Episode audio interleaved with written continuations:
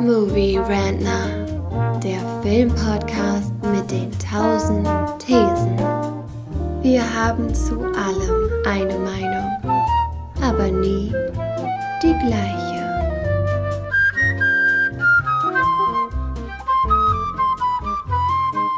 Frührentner, der Podcast, in dem wir über aktuelle Filme, Serien und Streaming-Events reden, sie diskutieren, interpretieren und auseinandernehmen. Heute ein ganz besonderer Film, der bei den Oscars für einiges an Aufsehen gesorgt hat, weil er für sechs Stück nominiert wurde. Unter anderem beste Hauptdarstellerin, beste Regie, bester Film und äh, noch viele andere mehr. Wir reden über Tar.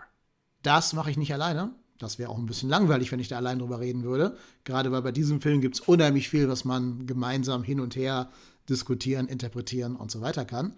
Und deswegen bin ich sehr, sehr froh, dass mir live aus Chicago Robert Stokowi zugeschaltet ist. Hallo Robert, grüß dich. Hi, guten Tag. Schön dabei zu sein. Du bist eine neue Stimme hier bei den Movie Rentnern, muss man dazu sagen. Man darf dich also nicht verwechseln mit dem Robert aus Japan, der schon öfter dabei war. Deswegen mhm. haben wir extra gesagt aus Chicago. Äh, ist ja ganz spannend, dass alle Robots dieser Welt anscheinend nicht in Deutschland leben, sondern irgendwo über irgendeinem Ozean. ja, äh, das haben wir so an, äh, an uns. Ja. ja, ihr seid viel gereiste Vornamenspaten anscheinend, genau. Und in den USA läuft der Film anscheinend auch schon. Äh, ja, den habe ich tatsächlich äh, 2022 ähm, im äh, Spätherbst gesehen. Ja, also der, den gab es hier schon eine ganze Weile zu sehen. Der ist, glaube ich, auch schon wieder aus den Kinos verschwunden, wird aber wahrscheinlich im Zuge der Oscar-Beliebtheit äh, nochmal zurückkehren, denke ich.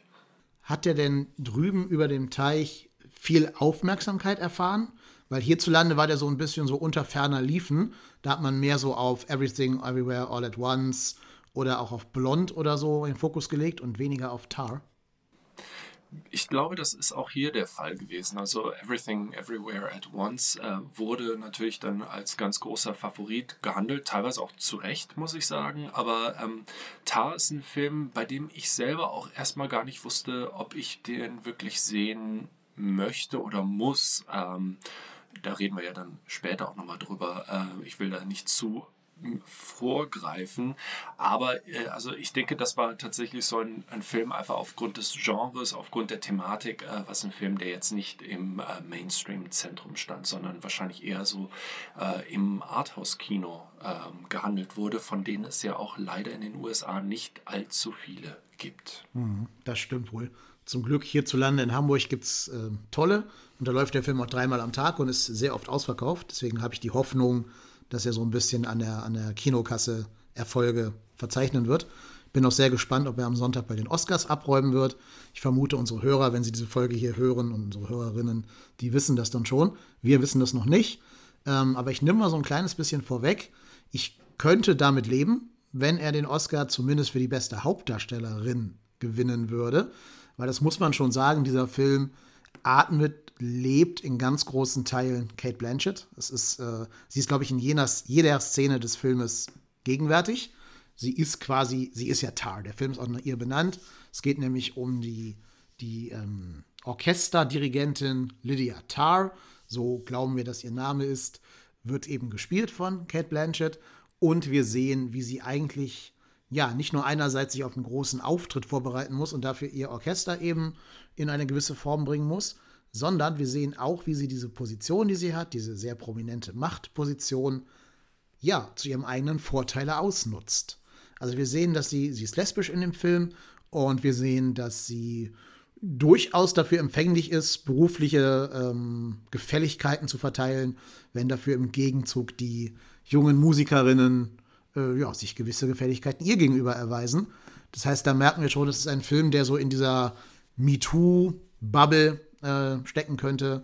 So, so ein bisschen werden natürlich Anklänge wahr an Harvey Weinstein, es werden Anklänge wahr an Filme wie She Said, aber ich habe mich auch ein bisschen erinnert gefühlt an Black Swan, an Whiplash, die beiden anderen großen Musik- und, und Kunstfilme, wo Macht, Machtstrukturen und so weiter ähm, thematisiert werden.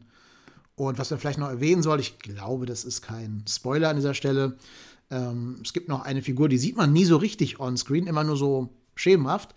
Diese Figur hat eine Vergangenheit mit Lydia Tarr. Ähm, ich verrate jetzt hier an dieser Stelle noch nicht ganz genau, was mit ihr los war. aber man hat das Gefühl, dass diese Figur Lydia Tarr ein wenig, ja, durchaus heimsucht. Sie quasi äh, mietfrei in ihrem Kopf wohnt, würde man wahrscheinlich sagen. Und das ist auch ein ganz großer Reiz dieses Filmes, dass der sehr damit spielt, was jetzt eigentlich genau passiert, was man auf dem Bildschirm sieht. Ist das echt? Ist das real? Ist das vielleicht nur eine Einbildung? Also in der Hinsicht dann auch wieder ein bisschen mit Black Swan verwandt. Auch so ein bisschen, ich habe mich auch ein bisschen an American Psycho erinnert gefühlt, wo man auch nicht so ganz genau weiß, was jetzt wirklich von dem, was man auf dem Bildschirm sieht, in echt passiert ist und so. Und mir hat dieses gesamt, diese gesamte Reise, diese fast zwei Stunden, 40-minütige Reise an der Seite von Kate Blanchett äh, unheimlich gut gefallen. Ich fand den Film sehr ähm, augenöffnend, ich fand ihn mitnehmend, ich fand ihn zu keiner Sekunde langweilig, obwohl er halt so lang ist und sehr dialoggetrieben ist, also recht wenig jetzt rein auf optischer Ebene so passiert. Ähm, aber mir hat er sehr gut gefallen. Was sagst du zu ihm, Robert? Also ja, da kann man ja, also du hast ja schon sehr viel besprochen. Ähm, also ich denke, es ist tatsächlich interessant, äh, diese mächtige Frau Lydia Tarr vor sich zu sehen. Ähm, und an die werden wir ja ganz äh, langsam herangeführt. Ähm, wir greifen jetzt nicht vorweg, wollen nicht spoilern, aber ähm, äh, gerade das Intro lässt ähm, den, äh, die Zuschauenden erstmal ein bisschen ratlos äh, dastehen, bis wir dann ähm, eingeführt werden, dass äh, Lydia Tarr tatsächlich auf äh, dem Zenit ihres äh, Erfolges steht. Ne? Also mit Buchveröffentlichung. Ähm, das Buch trägt den Titel Tar über Tar, also sie schreibt über sich selbst. Ähm, und das ist natürlich dann auch nochmal äh, große Selbstbeweihräucherung. Ähm, dann äh, steht die große Aufnahme von Mahlers fünfter Symphonie ähm, in Berlin. Äh, äh, äh, dann ins Haus und all das ist natürlich dann ein ganz großes Ding, was da aufgezogen wird. Das heißt, wir erleben jetzt gerade äh, die Person, die sich dort hochgearbeitet hat und dann mit diesem Erfolg auch umgehen muss. Das heißt, wir schwanken immer so ein bisschen zwischen New York und Berlin hin und her, ähm, was ich auch sehr interessant finde. Und äh, ja, also der ganze Film hat einen sehr interessanten Cast. Ähm, mit Kate Blanchett natürlich wunderbar, auch äh, mit äh, Noemi äh, Melan, die man ja auch, äh, also sie spielt äh, die Assistentin, die kennt man ja auch aus äh, ähm, Portrait of a Lady on Fire, also mein absoluter Lieblingsfilm aus den letzten Jahren. Und ähm, äh, Nina Hoss muss man natürlich äh, aus deutscher Sicht natürlich auch unbedingt anführen, die ganz großartig spielt, aber dann auch jüngere ähm, Schauspielerinnen wie Sophie Kauer, die das ganz fantastisch gemacht haben. Ähm, also genau, ganz viel Material mit drin, äh, ganz viel Feinfühligkeit. Das, äh, das hatte ich tatsächlich nicht erwartet und ähm, auch tatsächlich ein Film für absolute Soundgenießer. Äh, also einer von denen bin ich auch selber und ich war äh, wirklich überrascht von dem Sounddesign und bin tatsächlich ehrlich ein bisschen ähm, ähm, äh, komischerweise überrascht äh, davon, dass äh, in der Kategorie Sound in den Oscars der Film nicht vertreten ist, denn ich denke, da hätten sie tatsächlich auch nochmal abräumen können. Ich weiß nicht, warum sie das nicht gemacht haben, aber das Sounddesign äh, stach für mich tatsächlich nochmal raus. Ja, manchmal muss man auch nicht ganz verstehen, wie da welche Filme warum nominiert werden. Aber du hast recht, also ich bin nicht so der Mensch, der so, so audiophile Feinheiten hört. Da bist du, glaube ich, ein bisschen mir voraus. Ich habe aber gelesen, und das finde ich total spannend, das ist mir auch im Kino selber aufgefallen, ähm, der Film fängt Mono an, mit einer Mono-Soundspur. Und dann gibt es einen Moment im Film, wo plötzlich dieses Orchester aufspielt. Und ich glaube, die ersten Takte von Mahler spielt. Und da ist das ganze Kino einmal so quasi, ich sag mal, zusammengezuckt, vielleicht auch, man könnte sagen, aufgewacht, weil davor war wirklich sehr viel ruhiges Texttheater. Und damit war quasi quasi äh, klar, jetzt ist die, jetzt ist die Bühne eröffnet, jetzt ist der Vorhang auf und jetzt geht es quasi los mit der Ouvertüre. Ja, das fand ich also auch sehr, sehr clever vom Sounddesign her gelöst. Absolut. Und ähm, tatsächlich, wenn man in einem Kino äh, ist, also ich würde auch empfehlen, diesen Film tatsächlich im Kino zu schauen und nicht zu Hause, denn ähm, das Sounddesign ist sehr ausgefuchst, auch was äh, die Positionierung der einzelnen Soundebenen äh, und der einzelnen Klänge angeht. Das heißt, ähm, wenn dann mal eine Tuba spielt, dann kommt die tatsächlich auch aus der Richtung, also gerade ähm, die Aufnahmen äh, in der, äh, also es sollen ja die Berliner Symphoniker in der Berliner äh, Philharmonie sein. Ähm, der Innenraum ist tatsächlich aber ähm, das, äh, der Dresdner Kulturpalast. Aber trotzdem klingt fantastisch ähm, und äh, ja, also die, die Feinheiten sind dabei und ähm, spielen dann natürlich auch nochmal ähm, ganz klar dem, dem Innenleben äh, von Lydia Tarr zu, äh, die wir ja dann im Laufe des Films näher und näher kennenlernen. Genau, es gibt noch eine Szene, die kann man an der Stelle wirklich gut erwähnen. Da ist Lydia in so einer Art äh, Keller, Kellergeschoss oder Bunker, was immer es sein mag. Und naja, entweder hört sie Stimmen oder sie glaubt Stimmen zu hören, das wird nicht so ganz klar. Und es war wirklich so ein Moment, da sind diese Stimmen eben auch vom Sounddesign her so gut abgemischt, dass sie aus dem, in unserem Fall jetzt rechts hinten platzierten Lautsprecher kamen. Und da haben sich halt wirklich Leute im Kino umgedreht, weil sie dachten, da wäre jetzt jemand in den Saal reingekommen und hätte irgendwas gerufen und hätte irgendwie Hallo, Hallo gesagt oder irgendwas. Ähm, das war richtig gut. Also daran merkt man schon, diese Illusion funktioniert. Und da braucht man, glaube ich, in der Tat zumindest mal zu Hause so eine Surround-Anlage, um das irgendwie simuliert zu bekommen. Oder halt wirklich den Film, wenn man ihn erwischt, im Kino gucken. Genau. Man kann auch äh, Sophie Kauer erwähnen, die hast du gerade schon genannt. Die spielt ja die junge Cellistin, Olga, der Kate Blanchetts Lydia Tarr ähm, zu verfallen scheint. Also das scheint so die, das nächste Objekt ihrer Avancen zu werden. Da lässt sich Olga nicht so richtig drauf ein. Aber das Spannende ist, dass Sophie Kauer eigentlich gar keine Schauspielerin ist, keine gelernte, sondern ähm, Musikerin tatsächlich, also wirklich eine, eine Cellistin und sich das Schauspielen selber per YouTube-Tutorials beigebracht hat und mit denen dann ähm, halt auditioned hat, also vorgesprochen hat und darüber diese, diese äh, sehr tragende Rolle im Film bekommen hat. Ja, fantastisch. Da, also da scheint sehr viel an ähm, neuem Lernen für, die, ähm, für den Cast dabei gewesen zu sein. Also Kate Blanchett hat ja auch für diese Rolle äh, Deutsch gelernt und Klavierspielen gelernt. Ähm, es gab, äh, das habe ich in einem Interview äh, mit ihr und äh, Todd Field, dem Regisseur, erfahren, dass sie dann doch recht verwundert war, dass ähm, es gibt eine Szene, da spielt sie ähm, ein Stück auf dem Klavier für Studierende und ihre Hände werden nicht gezeigt. Und mein ähm, direkter Gedanke dabei war natürlich, aha, sie weiß nicht, wie man Klavier spielt. Anscheinend hat sie es aber doch tatsächlich gespielt. Ähm, nur hat sich äh, Todd Field dazu äh, entschieden, die Finger nicht zu zeigen.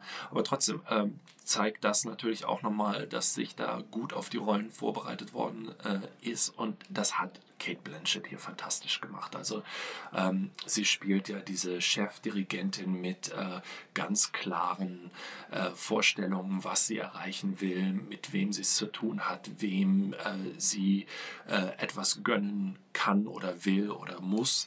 Äh, das ist schon fantastisch und ich glaube, da zeigt sich auch, ähm, weil dieser Film ja unglaublich viele Fässer aufmacht. Äh, es gibt unglaublich viele Querverweise und äh, ich denke mal, Todd Field hat da auch einfach äh, ganz viel Stoff aus den letzten ja fast zwei Dekaden verbaut. Er hat ja 16 Jahre lang keinen Film mehr gemacht und ich glaube, dass er da tatsächlich ganz viel Material einfach drin verbaut haben wollte in, in Tar. Und so ein Rundumschlag, gerade wenn er so detailliert ist und so viele Querverweise hat, kann er ganz schnell auch zu einem unübersichtlichen Desaster führen, wo man merkt, dass der ähm, Regisseur etwas mehr wollte oder viel wollte, aber es dann doch nicht um, äh, untergekriegt hat. Aber ich glaube, im Falle vom Tar funktioniert das wunderbar. Und ähm, seinen letzten Film, 2006, war es ja Little Children mit Kate Winslet. Den habe ich nicht gesehen. Den möchte ich mir aber jetzt doch nochmal angucken, nachdem ich diesen äh, Deep Dive in, äh, in die Materie von Tar gemacht habe, weil mich seine Arbeit dann doch stark interessiert. Ja, absolut. Ich hätte auch sofort äh, Little Children auf meine, meine Watchlist gesetzt, ganz genau. Und man kann noch erwähnen, beim Thema Lernen, dass Kate Blanchett in der Tat gelernt hat, ein Orchester zu dirigieren. Und das stelle ich mir ja halt, also es ist ja im echten Leben ist das ja eine, eine, Kunst, wo man Jahre, Jahrzehnte für braucht, um die zu perfektionieren. Und sie hat mhm. sie zumindest so weit gelernt, dass es im Film zumindest jetzt für mich als, als Laie äh, authentisch gewirkt hat. Und sie musste auch für den Film das Orchester wirklich leiten, tatsächlich. Also die mussten auf ihren Cue hin spielen. Und das äh, nötigt mir auf jeden Fall eine Menge Respekt ab. Auf jeden Fall. Und ähm, Todd Field, glaube ich, kommt eher so aus dem Jazz, hat sich aber wohl äh, mit sehr vielen äh, Dirigentinnen und Dirigenten unterhalten, um sich in die Materie einzuarbeiten. Also da scheint sehr viel Detailarbeit im Vorfeld passiert worden zu sein und äh, ich glaube, das zahlt sich aus. Ja, so genauso würde ich es unterschreiben. Ja, also ich glaube, wir haben beide äh, jetzt klargemacht, dass wir den Film für sehr sehenswert halten und wir allen Hörerinnen ja.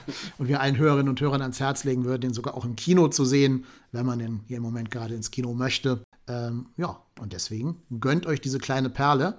Den wird, wird wahrscheinlich nicht den ganz langen Run im Kino haben. Deswegen, wenn ihr irgendwie die Chance habt, guckt ihn. Vielleicht gewinnt er ja den Oscar, dann wird er vielleicht ein bisschen länger nochmal im Durchlauf bleiben. Aber ansonsten ja, nehmt ihn mit. Und dann würde ich sagen, ziehen wir an dieser Stelle jetzt die Samthandschuhe aus und begeben uns mal an das, an das Fleisch der Materie.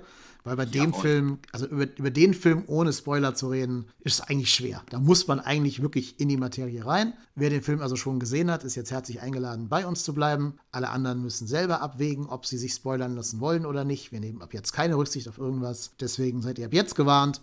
Spoilerwarnung. So. Genau. Genau. Also, ähm, jetzt kann ich es hier ja sagen es wird sehr, sehr stark impliziert, dass Lydia Tarr mit ihren ganzen ähm, Vorteilgewehren und Nachteilen besorgen und so eine junge Kollegin namens Christa in den Selbstmord getrieben hat. Auch weil sie quasi allen anderen Orchestern abgeraten hat, diese Frau, die anscheinend ihre Avancen nicht erwidert hat oder mit der sie irgendwie ein Falling Out hatte, äh, sie nicht einzustellen. Dadurch also quasi diese Frau in den Karrieremord getrieben hat. Und das hat Christa eben in den echten Selbstmord dann getrieben. Und diese Entscheidung, ähm, ja, sucht sie heim. Die sucht Lydia im ganzen Film heim. Es gibt immer wieder Erscheinungen von Christa. Es gibt immer wieder so Andeutungen, wo man nicht genau weiß, ob das vielleicht ein, Manifest ihres schlechten Gewissens sein könnte. Und das finde ich unheimlich spannend, was da gemacht wird. Zum Beispiel habe ich äh, in den Trivias gelesen, man sieht auch Christa zweimal in Lydias Wohnung im Hintergrund sitzen. Das habe ich überhaupt nicht wahrgenommen im Kino. Finde ich aber mega krass, dass sie da eigentlich einfach so sitzt als, als Geistererscheinung quasi. Genau, schemenhaft, etwas äh, schwammig im Hintergrund, also äh, außerhalb des, des äh, Fokus äh, kommt sie dann immer noch mal mit dazu und hat dann darüber dann natürlich auch noch mal Präsenz. Aber ähm, genau da kommt dann auch wieder der, der Ton, also der, der Soundtrack des Films äh, zum, zum Tragen ähm, wir haben sie mit Lydia Tarr mit einer sehr klangaffinen Figur zu tun. Also sie ist äh, Dirigentin, hat ein Feingefühl für Musik, äh, reagiert sehr, sehr äh, sensitiv und sehr feinfühlig auf äh, äußere Eindrücke. Da ist zum Beispiel ein, ein der, der Klang ähm, des, ähm, des Pflegebetts aus der Nachbarwohnung, ähm, der sie dann auch wieder so heimsucht. Das heißt, äh, nach und nach äh, rückt sozusagen die Stille in weite Ferne und äh, die Klänge umgeben sie mehr und mehr. Und äh, das ist natürlich dann auch nochmal so etwas, so dieses Getriebensein, ähm, verflucht sein oder von den Geistern der Vergangenheit eingeholt zu werden. Nicht nur visuell, sondern auch auditiv. Genau, und das wird ja nochmal richtig deutlich in dieser Szene, wenn sie nachts im Bett liegt. Die Szenen gibt es ja dreimal insgesamt. Sie liegt nachts im Bett Neben ihr schläft äh, ihre Lebensgefährtin, gespielt von Nina Hoss, friedlich vor sich hin, während äh, Tar eben nicht schlafen kann, weil sie zumindest meint, Geräusche zu hören. Einmal ist es dann ein Metronom, was sie in einem so, so einem Schrank halt findet, das da vor sich hin tickt. Zumindest sehen wir es auf dem Bildschirm. Wir wissen nicht genau, ob es wirklich da ist oder nicht. Und zweimal hat sie das Gefühl, dass sie den surrenden Kühlschrank irgendwie, ähm, dass er die stören würde. Und da hat uns auch eine hat mir ein Hörer im Vorfeld, der wusste, dass wir diese Folge heute aufnehmen, eine Frage geschickt. Liebe Grüße hier an dieser Stelle an ihn. Ähm, und zwar wollte er gerne wissen, ob wir glauben, dass dieses Metronom wirklich da nachts im Schrank stand. Vielleicht irgendwie, dass das Mädchen, das junge Mädchen, was da in der Wohnung wohnt, äh, da einfach so einen Kinderstreich gemacht hat. Oder dass Sharon, also Nina Hoss, versucht, es Tar irgendwie subtil heimzuzahlen oder so. Oder ist das Metronom doch eher Ausdruck ihres schlechten Gewissens? Tja, spannende Frage. Was meinst du? Ja, ich habe mich da so ein bisschen erinnert gefühlt an Edgar Allan Poe, das verräterische Herz. Ja. Ähm, da geht es ja genau darum eigentlich, dass jemand einen Mord begeht in diesem, dieser Kurzgeschichte von Poe und dann immer meint, dieses Herz schlagen zu hören. Witzigerweise gibt es da auch eine Anspielung von den Simpsons auf diese Szene, als Lisa ein Diorama baut. Und in dem Diorama ist das Herz sogar ein Metronom. Also, und das war mein allererster Gedanke, dass das halt eine Anspielung auf, jetzt eher auf Poe als auf die Simpsons wahrscheinlich sein soll. Also ich würde eher sagen, das Metronom stand vielleicht wahrscheinlich im Schrank, es wird aber keine Geräusche gemacht haben, weil selbst wenn, muss man ja sagen, also ist Metronom so laut, dass man es durch einen geschlossenen Schrank in einem anderen Zimmer in sein Schlafzimmer hinein hört. Weiß ich jetzt, glaube ich jetzt eher nicht. Warum hört dann Nina Hoss es nicht? Hat sie eine Schlaftablette genommen oder was? Das wird ja so ein bisschen angedeutet.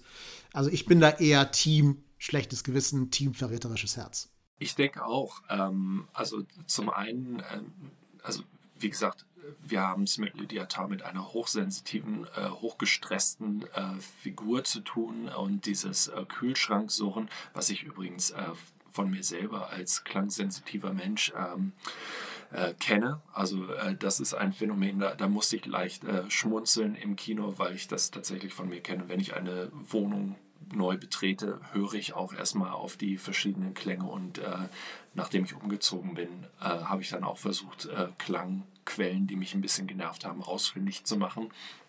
Äh, ohne jetzt selber äh, irgendwie Skeletons in meinem äh, Closet zu haben. Aber äh, ich glaube auch, dass es ähm, ein ähm, ja, Repräsentation äh, von, von schlechtem Gewissen ist. Und äh, ich glaube, das, was Todd Field ja sehr oft in dem Film aufbaut, mehrfach, das überschneidet sich so ein bisschen, ist ja das Spiel mit der Musik. Und es gibt am Anfang des Films eine Interviewszene, wo Lydia Tarr auf einer großen Bühne, also praktisch podiumsdiskussionsmäßig, äh, von äh, einem Journalisten äh, des New Yorker, also ist ja ein großes Kulturmagazin hier in den USA, interviewt wird und dort redet sie über, ihre, über ihr Dirigentendasein. Und da sagt sie den Satz, ähm, ich als Dirigentin bestimme die Zeit. Ähm, mit der Bewegung meiner Hand fangen bestimmte Dinge an und manche Dinge enden. Ähm, und ich glaube, dass dieses Ticken des Metronoms, was plötzlich wieder anfängt, ähm, eine Anspielung auf diese Zeitlichkeit ist. Also es wird ja auch nochmal geredet äh, um äh, ihre persönliche ähm, Wahrnehmung oder Haltung zu dem, was, was Zeit ist. Also sie ähm, sagt selber, sie, ver, äh, sie versteht Zeit als etwas, wo äh, die Vergangenheit und die Gegenwart aufeinandertreffen, während äh, Leonard Bernstein, ihr Mentor, sagt sie, ähm, ja sagt, dass ähm, Zeit etwas ist, was immer auf die Vergangenheit zurückweist und dass man die Möglichkeit hat, Sachen zu revidieren. Das heißt, da haben wir zwei sehr verschiedene Haltungen und dieses Metronom ist dann ganz klar äh, für mich ähm, das Symbol, äh, dass sie da etwas in der Vergangenheit hat mit äh, dem sie sich noch nicht so beschäftigt hat oder was sie jetzt einholt. Ja, halte ich also auch für die plausiblere Deutung. Dieses eingeholt werden wird ja auch nochmal versinnbildlicht in dieser schon erwähnten Szene unten in dem in diesem Keller, diesem bunkerartigen Keller in dem verlassenen Haus, in dem Olga anscheinend äh, zu wohnen scheint. Das hat ja fast schon ein bisschen was von so einem Horrorfilm, wie das inszeniert ist. Also es ist so, dass äh, Olga von Lydia Tarr nach Hause gefahren wird in ihrem schicken, ich glaube, ein Mercedes ist es, ähm, und dann vergisst sie da einen, einen Token in, in, dem, in dem Auto und Lydia will es hinterherbringen, findet aber Olga nicht mehr, glaubt aber, sie singen zu hören, geht hinab in den Keller und hat dann das Gefühl, dass sie da unten von irgendwem oder irgendwas verfolgt wird, rennt vor, dieser, vor diesem Gefühl davon, fällt hin und ähm, verletzt sich auch schwer im Gesicht tatsächlich. Und also es wird nie aufgelöst, ob da irgendjemand war, ob da vielleicht irgendwie ein Obdachloser gecampt hat oder keine Ahnung. Oder ob es wirklich auch nur wieder dieses Gefühl des, ähm, ja, heimgesucht gewesen ist. Also insofern, auch da spielt der Film wieder mit unseren Erwartungshaltungen. Und dadurch, dass wir halt immer jede Szene immer mit Tar verbringen und es nie einen Outside-Blick auf sie drauf gibt, wissen wir nie so genau, was da jetzt war und was da jetzt Fiktion ist. Und ich denke, das äh, spiegelt sich ja auch nochmal in diesen Szenen, äh, wenn sie im, im Park joggen geht, ähm, soll dann wahrscheinlich der Berliner Tiergarten sein und dann äh, Schreie einer Frau hört, ähm, die dann, äh, zumindest ist das die, die äh, direkte Annahme der meisten Zuschauenden, ähm, dass dort eine Frau vergewaltigt wird. Ähm, und äh, sie hört das, findet die Person aber nicht. Ähm, und das, das kommt dann immer mal wieder. Also ich denke, dass äh, ja, all das zusammengenommen äh, ist dann doch ein sehr eindeutiges Bild. ist übrigens die Audiospur aus Blair Witch Project tatsächlich, was man da hört. Ach. Ja, das ist das Ende von Blair Witch Project, was da eingespielt wird. Also vielleicht einfach nur ein Kino, das da im Park gerade abgespielt wird. Kann ja auch sein. Ne?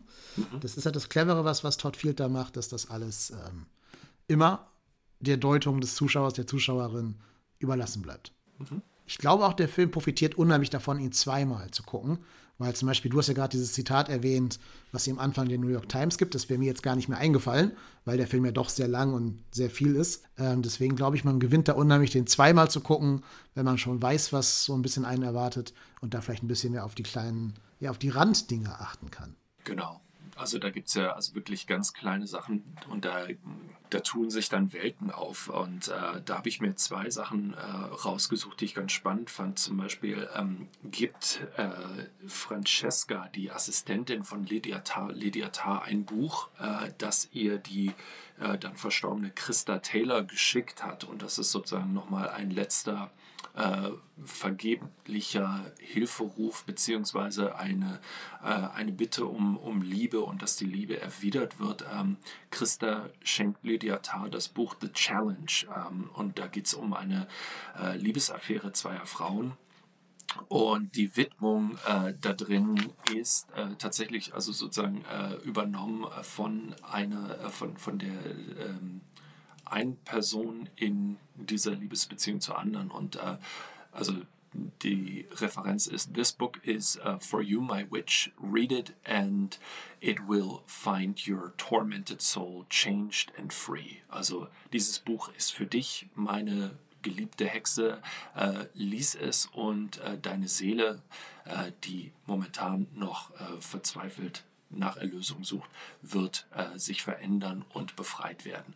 Und ich glaube, das ist so der versteckte Hinweis, der diesen Film, äh, der dann doch etwas kryptisch daherkommt, entschlüsseln kann. Und das andere ist natürlich der, die ganze Geschichte um äh, Malers Fünfte ähm, und die Geschichte, die damit einherkommt. Ja, vielleicht kannst du es da mal ein bisschen mitnehmen. Das hat sie mir schon im Vorgespräch ja. so ein bisschen angedeutet. Was hat es denn mit Malers Fünften auf sich? Ja, also zum einen ist Malers Fünfte einer äh, der größten ähm, Probleme für Maler geworden. Äh, Gustav Mahler hat das äh, ähm, Werk verfasst und natürlich gehofft, dass es ein Erfolg wird und es äh, war leider das Gegenteil. Ähm, die Leute haben es nicht verstanden, haben es sogar abgelehnt. Ähm, die Symphonie beginnt übrigens mit einem Trauermarsch. Ähm, und äh, da ist dann meine gewagte äh, Theorie, dass das natürlich dann auch ähm, für den Film gilt. Das heißt, Malers Fünfte und äh, der Film Tar haben da ganz klare Parallelen. Ähm, aber Mahler hat dort etwas gewagt, ähm, dass er ähm, den, die Symphonie in einer Tonart angefangen hat und dann in eine andere Tonart gewechselt hat. Und das war eine, ein Stilmittel, das äh, damals nicht gern gesehen wurde. Und deshalb wurde die etwas äh, negativ konnotiert und aufgefasst. Und eine Sache, die äh, Lydia Tarr in ihrer, ähm, als, als Figur dann auch in diesem Gespräch nennt, ist äh, die verzwickte äh, Beziehung von Alma Mahler und äh, Gustav Mahler. Und da habe ich dann auch noch mal ein bisschen nachgeforscht. Und zwar äh, wird das wirklich nur in einem Halbsatz erwähnt, aber ähm, sie Lydia Tarr spricht von ähm, dem Verständnis von Mahlers Fünften, das nur äh, darüber entschlüsselt werden kann, dass man die Beziehung zwischen Gustav und Alma Mahler versteht. Also in, ähm, im Jahr 1902 hat Alma Mahler, die damals 23 war, den 19 Jahre älteren Gustav Mahler geheiratet. Sie war damals ähm, Komponistin und auch Leiterin äh, des Wiener Opernhauses, also hoch äh, in der Karriereleiter. Äh, das heißt, beide haben damals schon komponiert. Ähm, hatten dann zwei Kinder, eines der Kinder ist gestorben und Gustav hat sich aber nicht für ihre Arbeit interessiert und hat sie sozusagen aktiv davon abgehalten äh, zu komponieren und sich mehr auf ihn zu ähm, konzentrieren, also typischer Dick-Move von ihm. Und ähm, darüber ist sie dann depressiv geworden, ähm, hat sich dann in, pur, äh, in in Kur begeben und hat dort äh, interessanterweise dann Walter Gropius kennengelernt und mit ihm eine äh, Karriere, äh, Quatsch, Karriere, ihre Karriere wieder aufgenommen und aber auch eine Beziehung angefangen. was dann Gustav Mahler dazu bewegt hat, ähm, Sigmund Freud wohl aufzusuchen. Und da gibt es auch ganz viel Literatur drüber. Ähm, Mahler hat sich dann bei Sigmund Freud auf die Couch begeben und äh, das Resultat daraus war dann, dass sich Gustav Mahler plötzlich dann doch wieder für Almas Kompositionen interessiert hat. Und äh, das heißt, ein sehr ähm, großes Auf und Ab. Alma Mahler hat dann Gustav Mahler verlassen und ähm, dann mit äh, Walter Gropius eine längere Beziehung angefangen. Also das ist so ein bisschen die Hintergründe, die sich dann eröffnen, wenn man da mal so reinschaut. Ähm, das heißt, sehr viele Querverweise, da kann man natürlich auch sagen, das ist so ein bisschen elitär. Ähm, der, der, den Zugang findet man dort nicht, aber andererseits, wenn man jemand ist, der der gerne in so Filmen kramt, dann ist das eine super Sache. Da kann man sehr viel rausfinden und beim zweiten Gucken macht der Film dann immer noch Spaß. Ja, auf jeden Fall. Also ich, es ist sogar so ein Film, finde ich, wo jetzt, wo wir darüber reden und wo man vielleicht auch viele, ähm, viele Deutungen und so weiter liest, dadurch gewinnt der Film unheimlich. Es gibt ja so Filme, die verlieren, wenn man da zu sehr drüber nachdenkt oder die werden so ein bisschen entzaubert, wenn man anfängt, darüber zu interpretieren. Ne? So erklären heißt entzaubern und so. Aber ich glaube, Tar ist so ein Film, der gewinnt, je mehr Schichten um Schichten um Schichten man da so quasi aufdeckt. Also ich habe zum Beispiel einen Artikel gelesen, der sagt, der komplette dritte Akt dieses Filmes ist komplett eine Halluzination von Tar. Alles, was ab dem Moment passiert, wo sie in diesen Keller hineingeht, bis hin zu dem Moment, wo sie ähm, Mark Strong, also ihren, ihren Co-Konduktor, von der Bühne runterschubst, sozusagen, würde alles gar nicht wirklich passieren. Und das ist halt einfach ein Film mit extrem viel Tiefe und extrem viel Ansätzen für Interpretation. Aber ja auch, und das finde ich auch so spannend, Trotzdem greift er ja auch verschiedene gesellschaftliche Bewegungen gerade auf. Wir haben ja schon gesagt, das MeToo wird natürlich aufgegriffen, aber gerade das Ende kann man ja auch wieder auf zwei verschiedene Arten lesen. Entweder kann man sagen, sie wurde zu Unrecht äh, gecancelt am Ende, weil sie ja eben nicht Malers Fünfte aufführen darf. Diese Ehre fällt dann ja scheinbar Mark Strong zu. Und das ist ja nur passiert, weil ein Video aus dem Kontext gerissen und falsch zusammengeschnitten wurde. Ist übrigens auch sehr spannend. Dieses, man sieht ja das Video im Original, wie es sich original abgespielt hat. Und das war damals, also das ist eine der ersten Szenen des Filmes am Juilliard College. Das ist ein One-Take. Also da wird überhaupt nicht geschnitten. Das ist einfach in einer Plansequenz durchgefilmt. Und hinterher dieses Handy-Video ist dann so TikTok-gerecht in drei Sekunden Schnipsel hin und her geschnitten und wirkt dann so, als hätte Tar andere Sachen gesagt, die sie eigentlich gar nicht gesagt hat. Und jetzt kann man den Film eben so lesen, dass man sagt, sie wird wegen dieses Videos und dieses sich darauf ergebenden Shitstorms gecancelt. Man kann aber auch sagen, selbst das, was sie ähm, zu dem Studenten in echt gesagt hat, war immer noch schlimm genug und sie hat vielleicht sogar verdient, dass sie dafür auch mal zur Rechenschaft gezogen wird. Auch dessen, was die Christa, Olga und Sharon antut und angetan hat. Ähm, deswegen wird ihr schon zu Recht am Ende der Boden unter den Füßen weggezogen. Und das ist auch wieder sowas, was der Film offen lässt, wo er sich also einer ganz klaren Deutung verweigert äh, und den Zuschauer selber die Entscheidung treffen lässt, ob sie jetzt da zu Recht oder zu Unrecht am Ende äh, so ein Videogame-Score irgendwo in Asien äh, dirigieren muss, anstatt mal das fünfte in Berlin.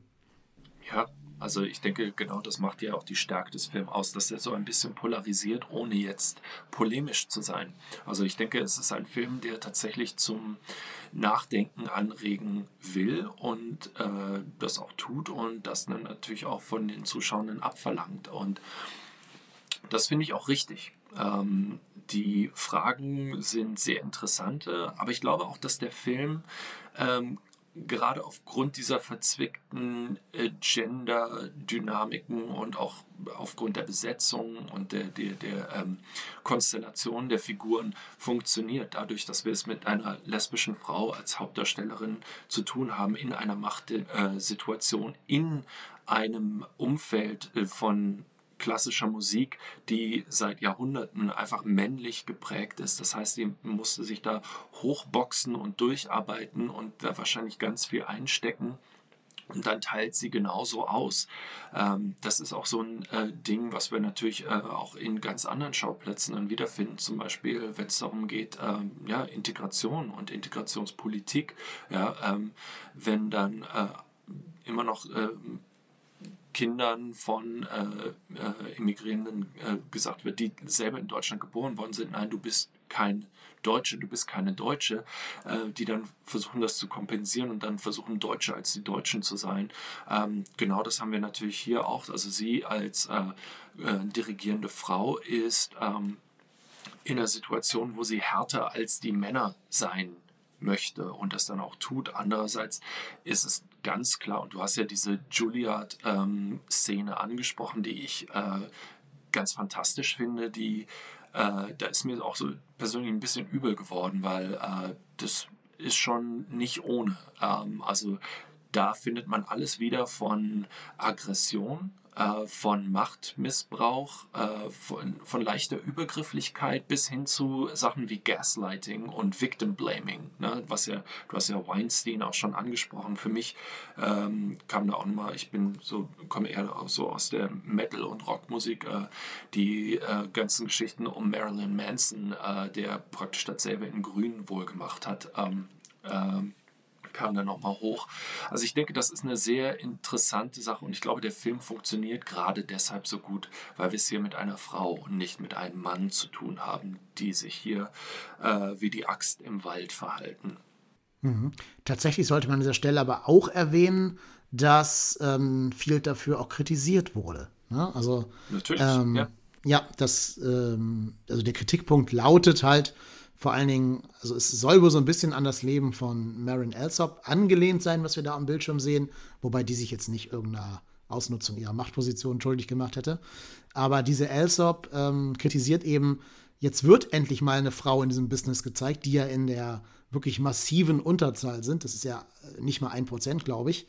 Und ähm, das wird ja auch im Film gesagt, sie werden ja nicht mal Maestra genannt, sondern müssen auch mit dem männlichen Namen Maestro äh, angesprochen werden. Und jetzt sagt Marin Alsop eben, naja, also wenn du schon eine Frau zeigst in so eine ganz, ganz seltene Rolle, die für Frauen quasi nicht erreichbar ist, warum musst du sie dann negativ konnotieren? Warum ist sie dann so ein Antagonist deines eigenen Filmes im Endeffekt, die ihre Machtposition ausnutzt? Ähm, damit machst du ja irgendwie, damit erwächst du ja den Eindruck, Frauen in Machtpositionen, gerade wenn sie eben nur dieses eine Prozent sind, würden das häufiger tun als Männer, weil es kein positives Gegenbeispiel in dem Film gibt. Ähm, das ist zwar schon ein valider Kritikpunkt eigentlich, aber ich finde, man verkennt damit so ein bisschen was, was Field eigentlich aussagen möchte. Aber vielleicht, wie siehst du das mit dieser Kritik? Ja, ich denke, du, du hast einen sehr guten Punkt angesprochen und äh, vielleicht macht sich äh, Field da auch bewusst dann einfach ähm, zu demjenigen, der dann auch Kritik aushalten muss. Das ist ja vielleicht dann auch ein bisschen selbstkritisch als äh, Regisseur in in Hollywood, äh, wo ja auch die Männerdomäne immer noch absoluten Vorrang hat. Und ähm, also genau, also ich denke, genauso wie es im Film keinen Guten, keinen Bösen gibt, ist das eine sehr vertragte Situation, wo man halt nicht so äh, argumentieren oder agieren kann, dass man sagt, okay, hier gibt es die Guten, hier gibt es die Weißen. Also diese, diese ganz klaren Kon ähm, Kontraste, die führen da nicht weiter, weil ähm, das ist ja auch genau das Ding der, der Juilliard. Ähm. Ähm, es ist so kompliziert. Da kommt Sexualität mit rein, Genderrollen. Äh, da geht es dann äh, um, ähm, um, um Race. Also wir haben ja diesen ähm, pansexuellen BIPOC-Studenten, äh, der sich gegen Bach auflehnt und sie hält als weiße Frau dagegen äh, vertritt dann da die Männer. Also ich denke, da, da, da wird einem ganz viel um die Ohren geschlagen und sie äh, beendet das ja dann mit dem wunderbaren Satz, während der Student äh, dann aus dem Saal stürmt. Ähm, It seems the architect of your soul is Social Media. Also äh, es scheint, als wäre äh, Social Media äh, der Architekt deiner, deiner Seele oder deines Innenlebens. Das ist ja dann auch nochmal eine Frage der, der Technisierung, die, die ihr ja dann auch nochmal zum Verhängnis wird. Ne? Also dieser ganze Shitstorm wird durch das Video, das du angesprochen hast, äh, nochmal ähm, äh, ganz groß zum Tragen gebracht. Aber ich denke, es ist tatsächlich genau das. Ähm, man muss überlegen und ich habe mit meiner Frau ähm, wunderbare Diskussionen darüber geführt, ähm, was denn dieser Film jetzt meint, äh, ob das so funktioniert, ob die äh, Verwendung von Lydia Tarr als Figur, als Frau, als äh, lesbische Frau ähm, hier richtig angebracht ist, ob man sie positiv besetzen hätte müssen oder nicht. Ich muss sagen, ich habe da keine klare Antwort drauf, ähm, aber ich finde es sehr spannend, äh, die, die einzelnen Elemente gegeneinander abzuwägen.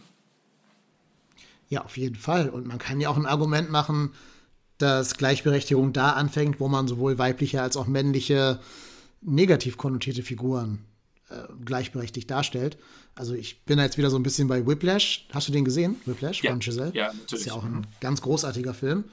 Ähm, und da würde ja auch niemand sagen, dieser Film ist irgendwie männerfeindlich, weil J.K. Simmons ein Mann ist. Ähm, also auf die Idee käme ja auch keiner.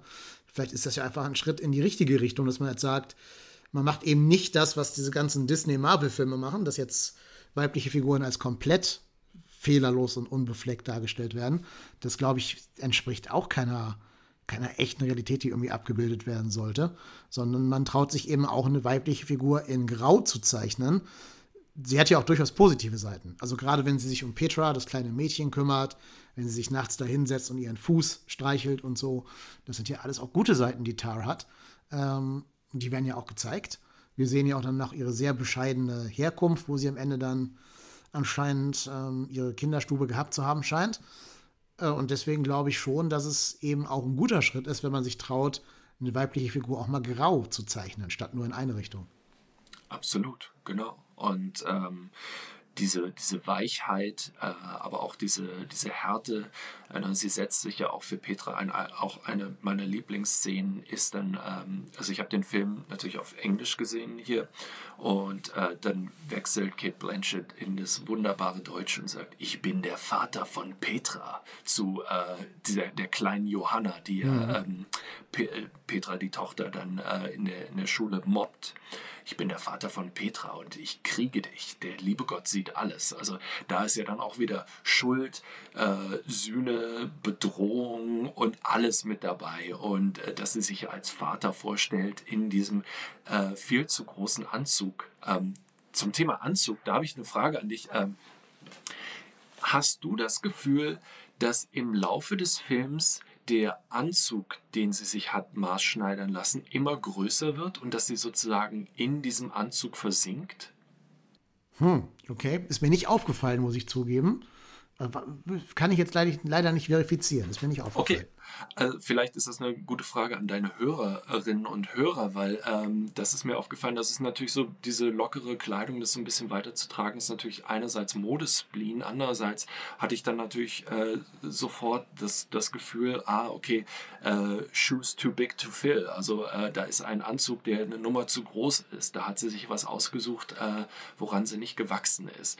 Weiß ich nicht, ob das ein bewusster Kommentar, äh, Kommentar seitens Fields ist oder ob das eine Finte ist oder einfach etwas, was ich da reingelesen habe. Aber äh, finde ich spannend. Solche Sachen, da, die machen mir unglaublich Spaß und da gibt es ja unglaublich viel in diesem Film. Ja, also ich habe ja schon für mich selber beschlossen, ich muss hier noch ein zweites Mal gucken und dann werde ich da auf jeden Fall drauf achten. Was ich ganz spannend finde, du sagst gerade, sie stellt sich als Petras Vater vor. Das ist auch wieder ein Callback auf das Buch Challenge, was ja schon ein paar Mal erwähnt wurde äh, von, von Vita Sackville West, weil ja auch da der, die, die ähm, Protagonistin sich als Mann bezeichnet, mit einem Genderflip quasi vornimmt. Genau. Also da, da bildet der Film quasi eine Schleife um seine eigene Message. Und auch das hat Kate Blanchett übrigens gelernt für den Film. Deutsch. Ja, genau. Ja, jemand, der Deutsch spricht, kann kein schlechter Mensch sein. oh, gewagte These. Das ist der, die zweite Simpsons-Referenz in dieser Folge heute, was ich nicht gedacht habe, dass das passieren würde, aber die Simpsons sind überall. Natürlich. Ähm, zum Thema äh, Querverweise und The Challenge, äh, da gab es ja dieses Muster, das ist mir auch ähm, äh, beim ersten Schauen zwar aufgefallen, ich wusste aber überhaupt nichts damit anzufangen. Ähm, also Christa hat ja dieses Muster in ähm, in das Buch reingemalt. Dann erscheint äh, Lydia Christa mit, äh, den, mit der Bemalung auf dem Gesicht. Und ähm, dann gibt es ja auch noch diese ganz traumhafte Szene, wo sie im äh, Dschungel oder irgendwo in einem Bett liegt, ähm, mitten in einem, äh, im Wasser und eine, eine Schlange nähert sich ihr. Und äh, diese Mosaikstruktur äh, ist zurückzuführen auf ähm, die Symbolik von Schlangen und ähm, die versprechen Katharsis, also Heilung. äh, das Reinwaschen von alten äh, Sünden oder Lasten. Und das zeigt natürlich auch, dass sie da mit dem Suizid von Christa zu kämpfen hat. Und äh, da gibt es ja auch noch dieses Anagramm, das funktioniert ja in der Szene leider nur auf Englisch.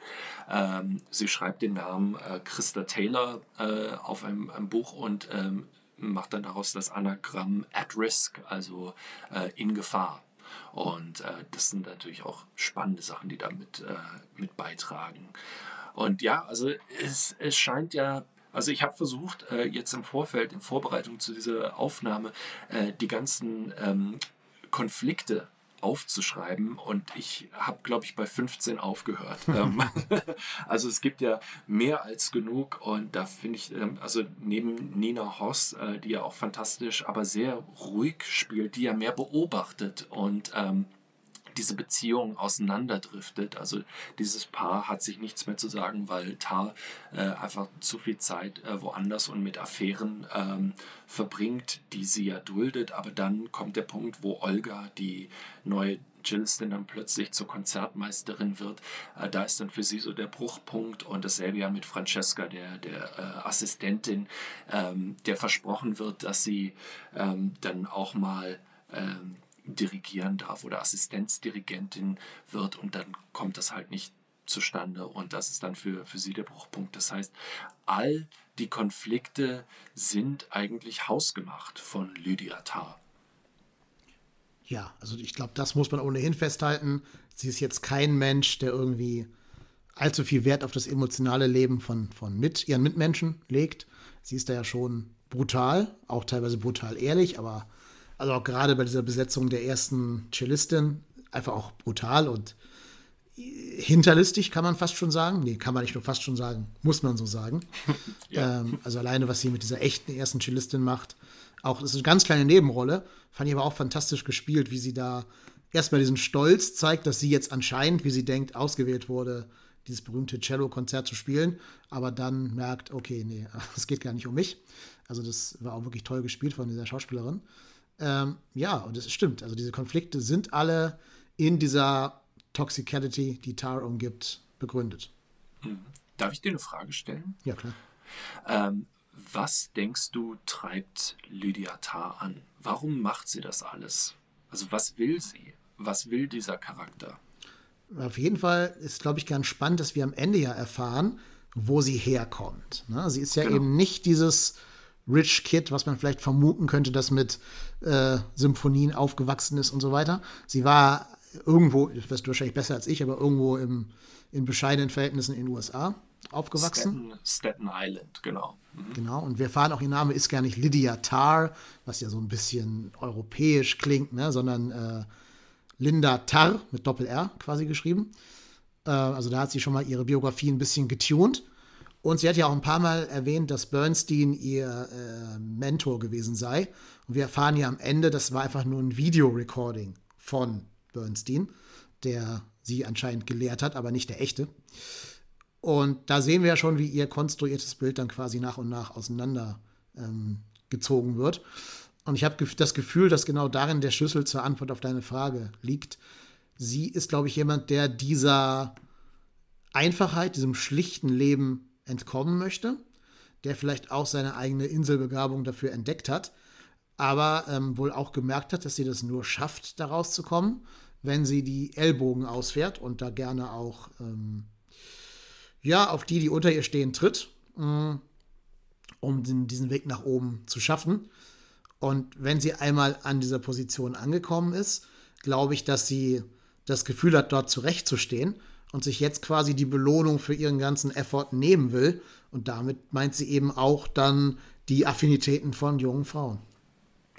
Ja, also so sehe ich das auch. Also, also sie muss ja eine bestimmte Grundbegabung haben. Äh, andererseits äh, wird man nicht äh, Dirigentin des Berliner Phil äh, Philharmoniker-Bundes äh, dort in, in Berlin. Ähm, das ist ja ganz klar. Aber dieses Fake it till you make it ähm, Ding ist da nochmal knallhart durchgezogen. Das fand ich auch sehr überraschend. Ähm, und ja, also äh, Bernstein, diese Videos, die sie sich da anguckt, ähm, Bernstein hat damals tatsächlich so eine Reihe von ähm, Videoaufnahmen gemacht, wo er dem breiten Publikum, also nicht dem klassischen Musikpublikum, sondern den Leuten von der Straße sozusagen, die Zugang zum Fernsehen hatten, äh, Musik beigebracht hat. Also für mich war Teil der frühkindlichen Erziehung, ich weiß nicht, wie es bei dir war, aber war äh, Peter und der Wolf, ähm, die Erzählung mit äh, Orchester dabei, wo dann äh, die einzelnen Charaktere auf ähm, äh, die Instrumente des Orchesters umgemünzt worden sind. Und äh, so ähnlich ist das auch. Das heißt, ähm, ja, diese, diese ganze Geschichte am Anfang, dass, äh, dass sie auch äh, Ethnographie betrieben hat und dann mit Bernstein sich ausgetauscht hat, ist dann natürlich alles äh, Schmonz. Äh, also das hat sie sich dann äh, anscheinend angedichtet.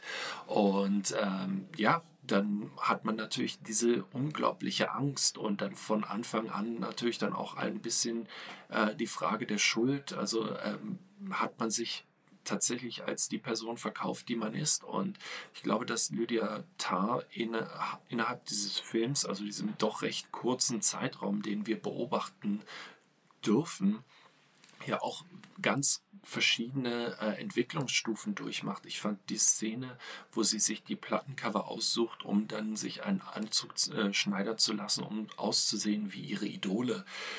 Das zeigt ja auch nochmal so diese Distanz zu diesen eigentlichen ähm, Dirigenten, die sie, äh, die sie eigentlich, äh, ja, ähm, der Teil sie sein möchte. Aber um das zu machen, muss sie dann halt auf nicht so legale Mittel zurückgreifen. Und äh, ja, dann ist es natürlich die Frage, was glaubt man, was einem zusteht. Und wenn man glaubt, dass man ohne Konsequenzen ähm, sich einfach mit äh, jüngeren Frauen ähm, ohne Rücksicht auf Verluste dann einlassen kann, dann ist da leider weit gefehlt. Und das wird ja dann auch nochmal aufgegriffen durch dieses am Anfang wunderbar kryptische äh, äh, Live-Video, was live gestreamt wird aus einem Flugzeug, glaube ich, ähm, wo dann äh, sich zwei Leute im Chat, also ich sieht für mich aus wie Instagram, äh, sich im Chat unterhalten und dann wird gefragt, glaubst du, dass sie ein Gewissen hat? Und die Antwort ist dann maybe,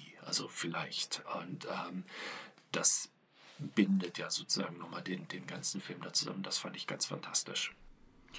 Ja, auf jeden Fall. Also, spannender Film, große Empfehlung ja. von uns. Schaut ihn euch an. Lasst uns dann gerne eure Gedanken dazu in den Kommentaren da. Wie habt ihr das Ende gedeutet? Ist das real, was wir sehen? Ist das doch Fiktion? Ich bin sehr, sehr gespannt, da eure Meinung zu, zu lesen. Ich würde dann die Folge gerne mit einem Zitat von einem Essayisten beschließen. Und zwar heißt der Mann äh, Dan Coyce und hat das für Slate.com über den Film Tar geschrieben. Eigentlich müsstest du es vorlesen, weil es ist auf Englisch und du kannst es bestimmt viel besser als ich, aber ich gerade breche mich jetzt trotzdem dadurch. Und zwar sagt er, Tar isn't a puzzle box where the answer clicks into place at the end and we understand at last who Kaiser Sose was. Think of this film instead as a journey through a haunted forest like the ones the Grimms wrote about – like the ones where Lydia hears that scream. Und das finde ich eine sehr schöne Beschreibung dieses Filmes. Wunderbar, genau. Also es ist tatsächlich eine Puzzlebox ähm, und die aktiviert natürlich dann die Zuschauenden auch nochmal ganz klar. Das heißt, man ist nicht so passiv, aber es wird auch gefordert. Und das finde ich äh, ist immer ein ganz großer Vorteil für einen Film. Und deshalb glaube ich auch, dass der Film äh, zumindest in den Kategorien wie ähm, Actress in a Leading Role bei den Oscars äh, abräumen wird. Also Kate Blanchett könnte da sogar äh, Everything Everywhere at Once äh, überstrahlen. Ja, also ja, ich, ich weiß noch nicht genau, wann ich die Folge veröffentlichen werde. Vielleicht ist es jetzt Schnee von ah, okay. gestern. Aber okay. ich sage, es wird trotzdem Michelle Yeoh Einfach weil Kate Blanchett schon zwei davon hat, Michelle Yeoh noch keinen. Und Hollywood gibt doch gerne so Karriere-Höhepunkt-Oscars. Äh, also so Lebenswerk-Oscars. Ja, beide ja. ins verdient, beide Frauen, finde ich. Schade, dass man einen Oscar nicht teilen kann. Ne? Das sind ja auch ganz andere Rollen, komplett anders angelegt, ganz gegensätzliche Filme, beide in ihrer Art, aber gut. Ja, aber ich würde mit beiden, beiden Entscheidungen sehr, sehr gut leben können. Wunderbar. Super. Dann bedanke ich mich bei dir Dein Name, Robert Stokowi, und du bist auf Twitter auch zu finden, aber nicht mit deinem Privataccount, sondern du bist da mit dem FC Köln USA Fan-Account zu finden. Darüber kennen wir uns ja auch, können wir an der Stelle ja ruhig leaken. Ja. At FC Köln USA. Und alle Menschen, die vielleicht in den USA leben und Anhänger des besten Vereins der Welt sind, die finden bei dir eine Anlaufstelle. Genau. Vielen Dank, hat sehr viel Spaß gemacht. Ähm, gerne wieder. Ja, bist immer gerne herzlich eingeladen, war ja auch ein sehr gewinnbringender Austausch mit dir. Vielen Dank dafür und vielen Dank an alle, die zugehört haben und uns Kommentare dalassen. Klickt die Glocke, abonniert den Feed, um nicht zu verpassen, wenn wir weitere Filme besprechen werden.